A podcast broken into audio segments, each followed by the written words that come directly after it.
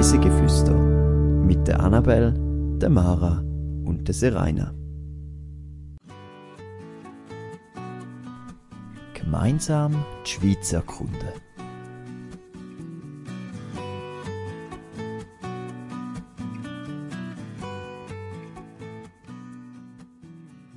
Wunderbare Sicht auf zwei Seen. Diese Woche empfehlen wir euch auf der Federispitz. Herzlich willkommen zu einer neuen Folge auf Reise durch die Schweiz und um die Welt. Wir sind inzwischen bei der 113. Folge angekommen und in der machen wir wieder einmal eine Wanderung und zwar geht es auf den Federispitz. Ich bin heute hier mit der Annabelle. Hast du schon mal von dem Berg gehört?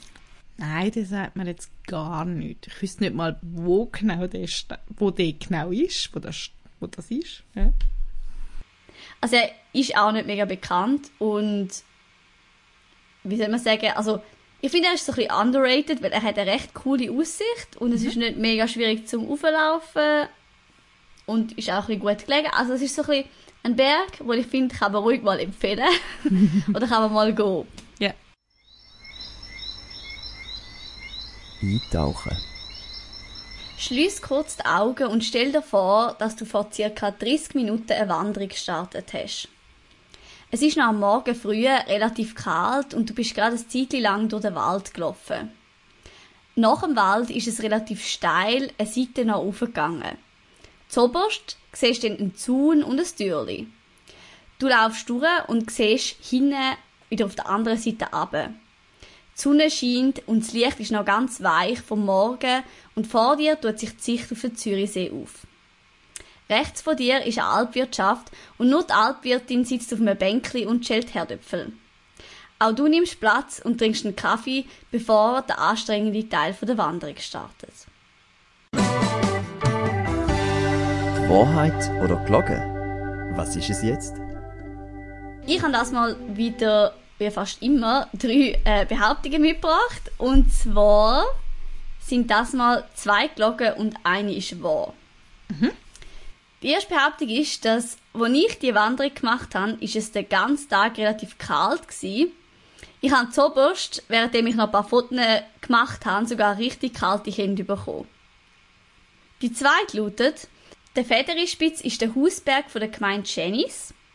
Und die dritte Behauptung ist noch, dass es auf dem Federispitz mal einen Flugzeugabsturz gegeben hat, wo ein Flugzeug nicht mehr die Höhe hat können heben und darum an der Felswand zerschellt ist. Hm, das finde ich jetzt noch schwierig. Ähm,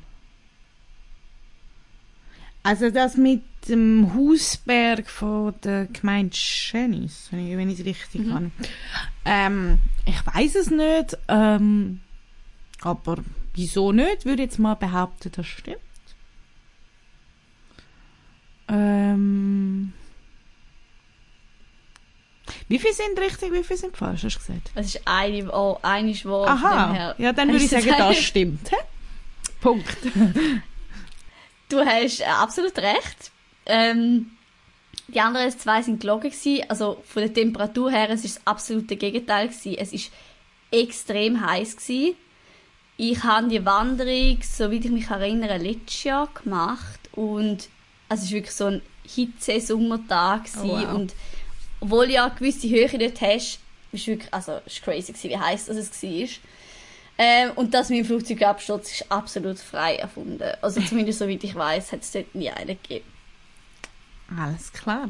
Aber ich muss sagen, kreative Facts ausgesucht. Was hast du? Kreative Facts hast du ausgesucht. Danke.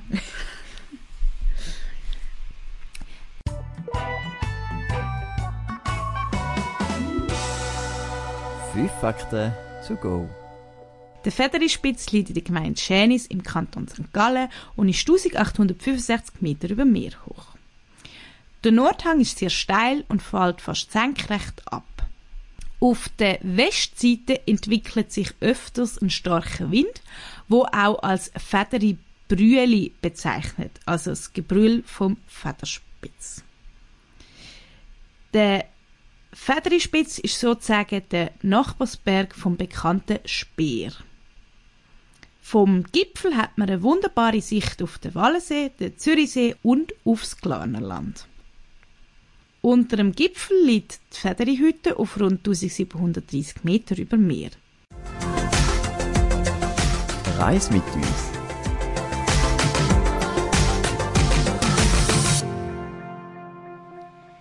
Ähm, wie schon vorher kurz erwähnt, habe ich die Wanderung letztes Jahr gemacht.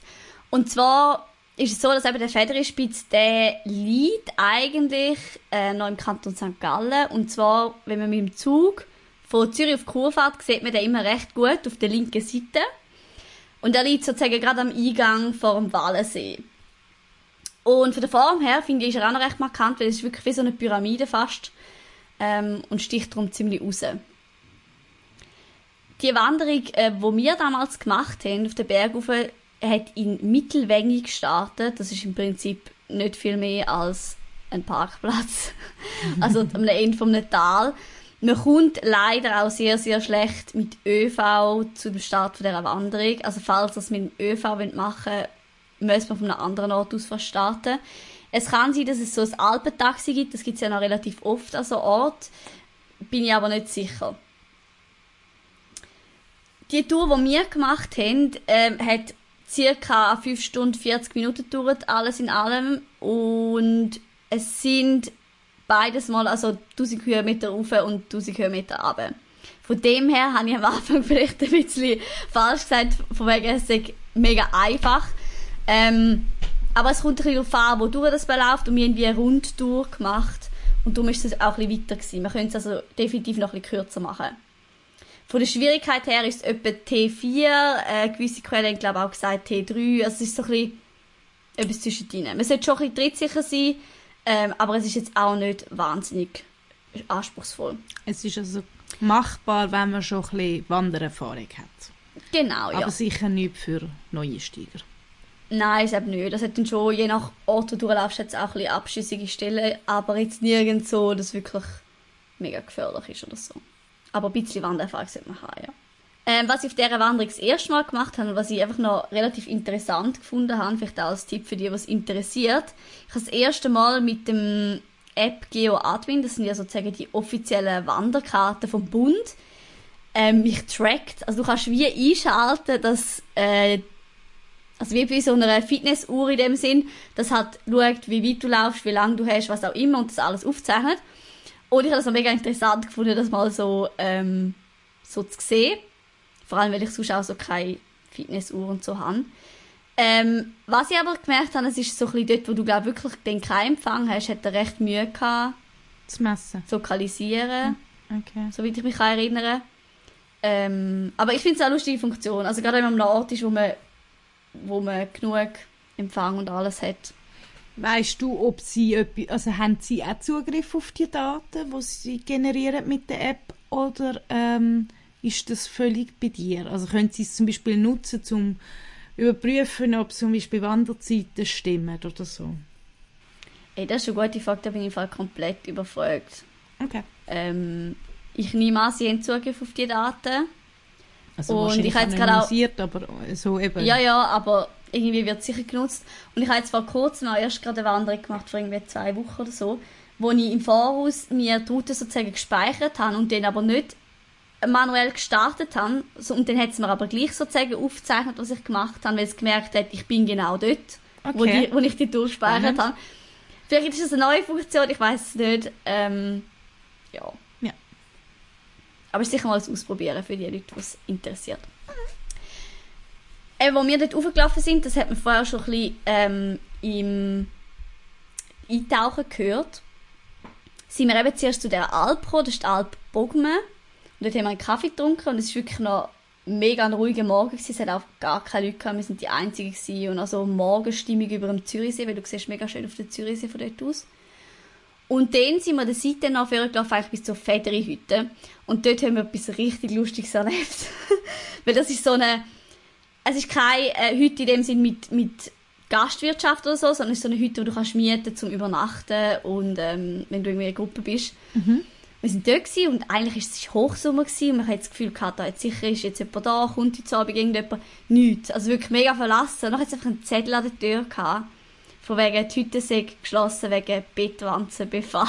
Oh, upsi. Tja, ähm, ist so ein bisschen, okay, ja. Aber sie sagen dran mit Schädlingsbekämpfung und allem und sie hoffentlich bald wieder offen. Wir haben es recht lustig gefunden. Aber ist noch fies, wenn Und du dort raufwanderst und dann, ah, ist geschlossen. Hm, Mist, kann nicht Ja, übernachten. gut, aber du musst es sowieso reservieren, Ja, von das dem her passiert es hoffentlich nicht. Und ich habe auch jetzt dann noch, also jetzt das Jahr irgendwann mal, habe ich mal am Abend habe ich Licht gesehen, weil es ist recht markant, also wenn, es- wenn die Hütte besetzt ist und es hat Licht, siehst du wirklich an dem an der oberen Seite von dem Berg es ist eigentlich ein Licht. Und Okay. von dem her ist es scheinbar wieder in Betrieb. Als Bettwanze draussen. Ähm, von dort aus wird der Weg relativ schmal und auch recht zugewachsen. Das habe ich ein bisschen blöd gefunden. Es ist zwar der offizielle Wanderweg, aber wirklich das Gras ist zumindest bei uns in dem Sommer dort mega hoch gewesen. Und auch recht steil rauf. Und vor allem extrem heiß. Das ist so eine Seite, wo du nach, nach dem Wald halt so raufgehst und die Sonne scheint halt voll her. Darum vielleicht nicht unbedingt gerade im extremsten Hochsommer machen, aber natürlich auch nicht im, im Herbst oder Frühling, wenn es noch Schnee hat. Also es ist so ein bisschen probieren, ein bisschen Mittelweg zu finden. Zum Mittag haben wir dann auf dem Gipfel gegessen. Äh, Es war relativ windig dort oben. Gewesen, auch wenn eben immer noch sehr, sehr heiß. Und wie schon vorher gesagt, man sieht wirklich eigentlich, wenn du da oben stehst, siehst du auf der einen Seite aber auf den Wallensee.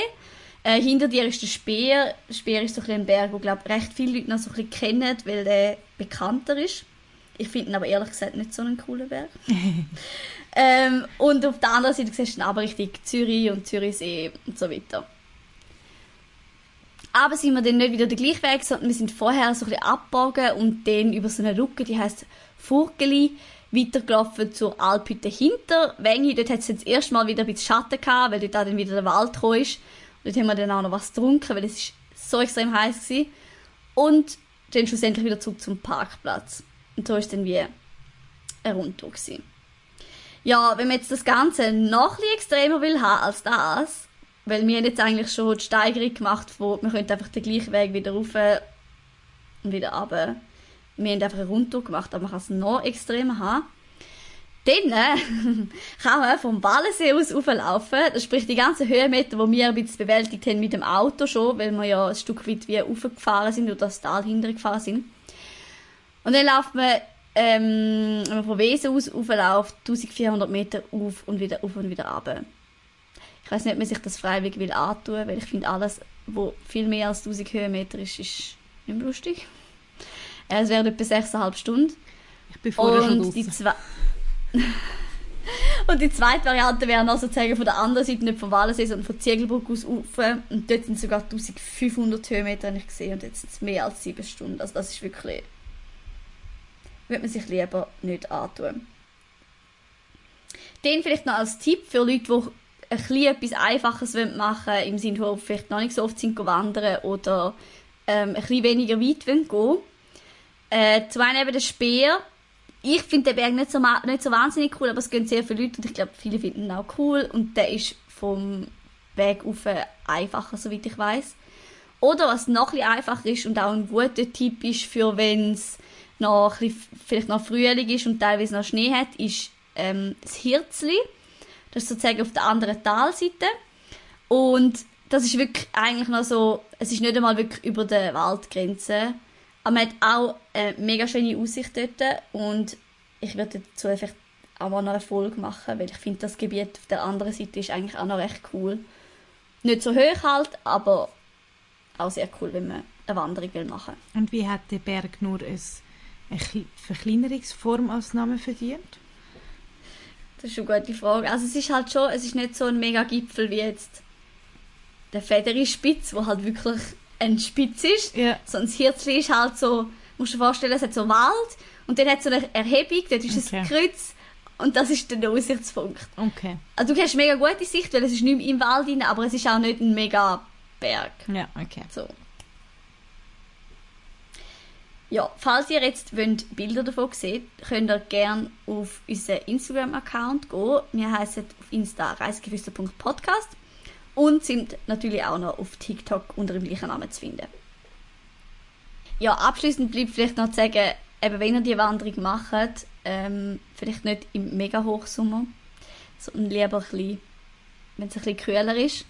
Ja, ähm, und sonst, und das gilt eigentlich immer, auch wenn es kühler ist, immer genug Wasser mitnehmen, weil das Blödste, was kann passieren, ist, wenn man nicht genug Wasser dabei hat.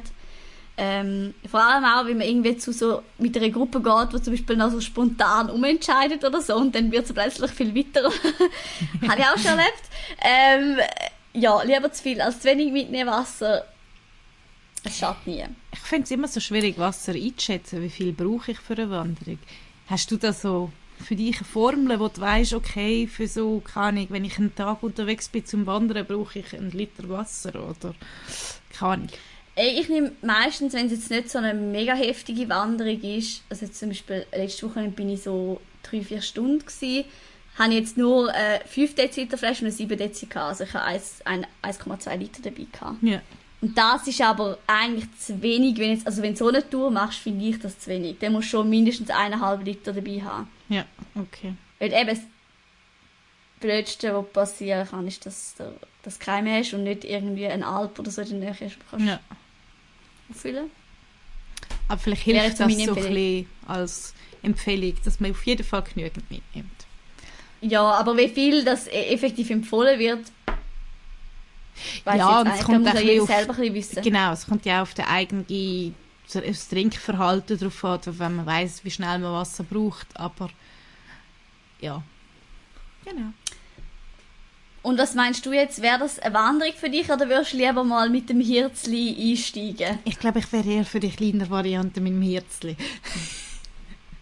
Also die ist wirklich auch sehr empfehlenswert, muss ich sagen. Es ist nicht so, dass jetzt die Federspitz äh, Nonplusultra ist, sondern das andere ist sehr, auch sehr cool. Also ich glaube wirklich, dass es eine coole Wanderung ist und sicher eine coole Aussicht. Aber eben so ein bisschen so zutrauen und wissen, was man kann, was man nicht kann.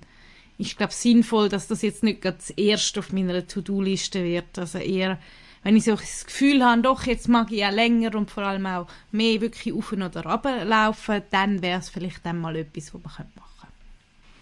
Ja, das ist auch mega wichtig, sich selber können einschätzen und seine eigenen Grenzen Kennen. kennen, genau. Gut, ja, dann äh, in der nächsten Folge reisen wir mit Annabelle zusammen auf Uster. Vielleicht kannst du gerade mal ein bisschen erzählen, um was das es wird gehen. Ja, ähm, es geht um Architektur und Kunst. Ich bin auch letztes Jahr in Uster gsi. Respektive, ich bin schon ein paar Mal jetzt in Uster gsi. Letztes Jahr sind wir ähm, auch schon wieder gsi und das habe ich so ein sehr interessant gefunden. Vor allem dort äh, von einem Quartier und von dem erzähle ich euch das nächste Mal. Ähm, ja, das klingt sehr spannend, vor allem wenn man auch mal ein bisschen Uster von einer anderen Seite kann kennenlernen Ja, ich würde sagen, damit sind wir am Ende dieser Folge. Wir hoffen, ihr reist auch übernächste Woche wieder mit uns mit und könnt euch aus dem Alltag flüchten. Bis dann wünschen wir euch noch schöne zwei Wochen. Tschüss zusammen.